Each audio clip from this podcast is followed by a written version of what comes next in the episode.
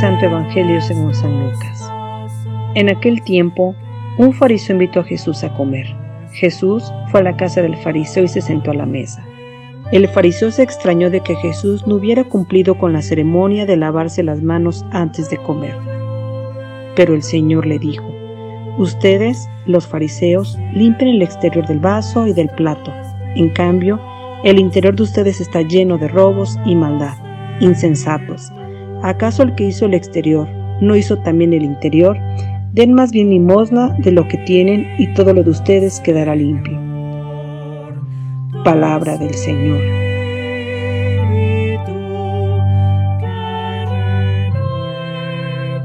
Queridos hermanos, nos encontramos en el martes 28 del tiempo ordinario, un tiempo para seguir meditando sobre la vida de Jesús, sobre lo que realizó, dónde se desarrolló, qué hizo y hemos escuchado este hermoso texto del Evangelio según San Lucas en su capítulo 11. Jesús hoy, al parecer, visita a la comunidad, visita algunas familias, está rodeado de la gente que lo quiere, que lo ama. Hoy Jesús nos señala la verdadera pureza y nos menciona que pues no depende solamente de los rituales que se hacían en ese tiempo, por ejemplo, en los rituales de la pureza, en los rituales de limosna, de ofrenda. Jesús va más allá, ve el comportamiento de la persona, ve el comportamiento del ser humano, especialmente los bautizados, que este comportamiento debe conectar con el corazón. Jesús le hace ver a todos los que están allí comiendo, a todos los que participan de ese banquete, que lo más importante es lo interior, es lo que uno lleva en el corazón y no lo exterior.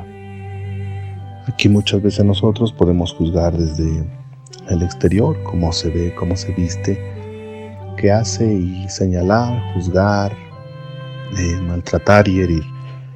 Y si nos cae bien, pues lo aceptamos o la aceptamos.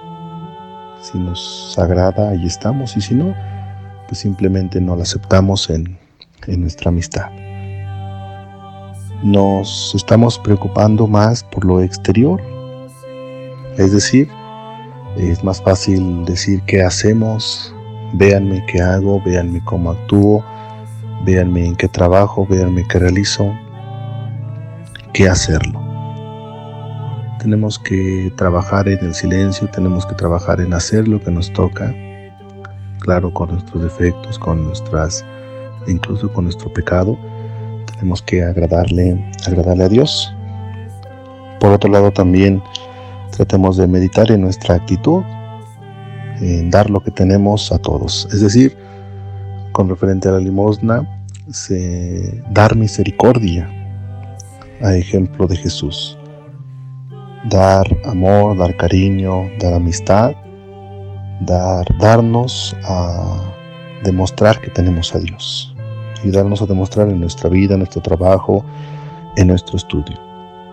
Pues bien, hoy Dios nos llama a tener estos actos de amor hacia los demás, a aceptarlos, a aceptarnos nosotros como somos. Vamos a pedirle a Dios y a la Virgen María que nos acompañen en este día.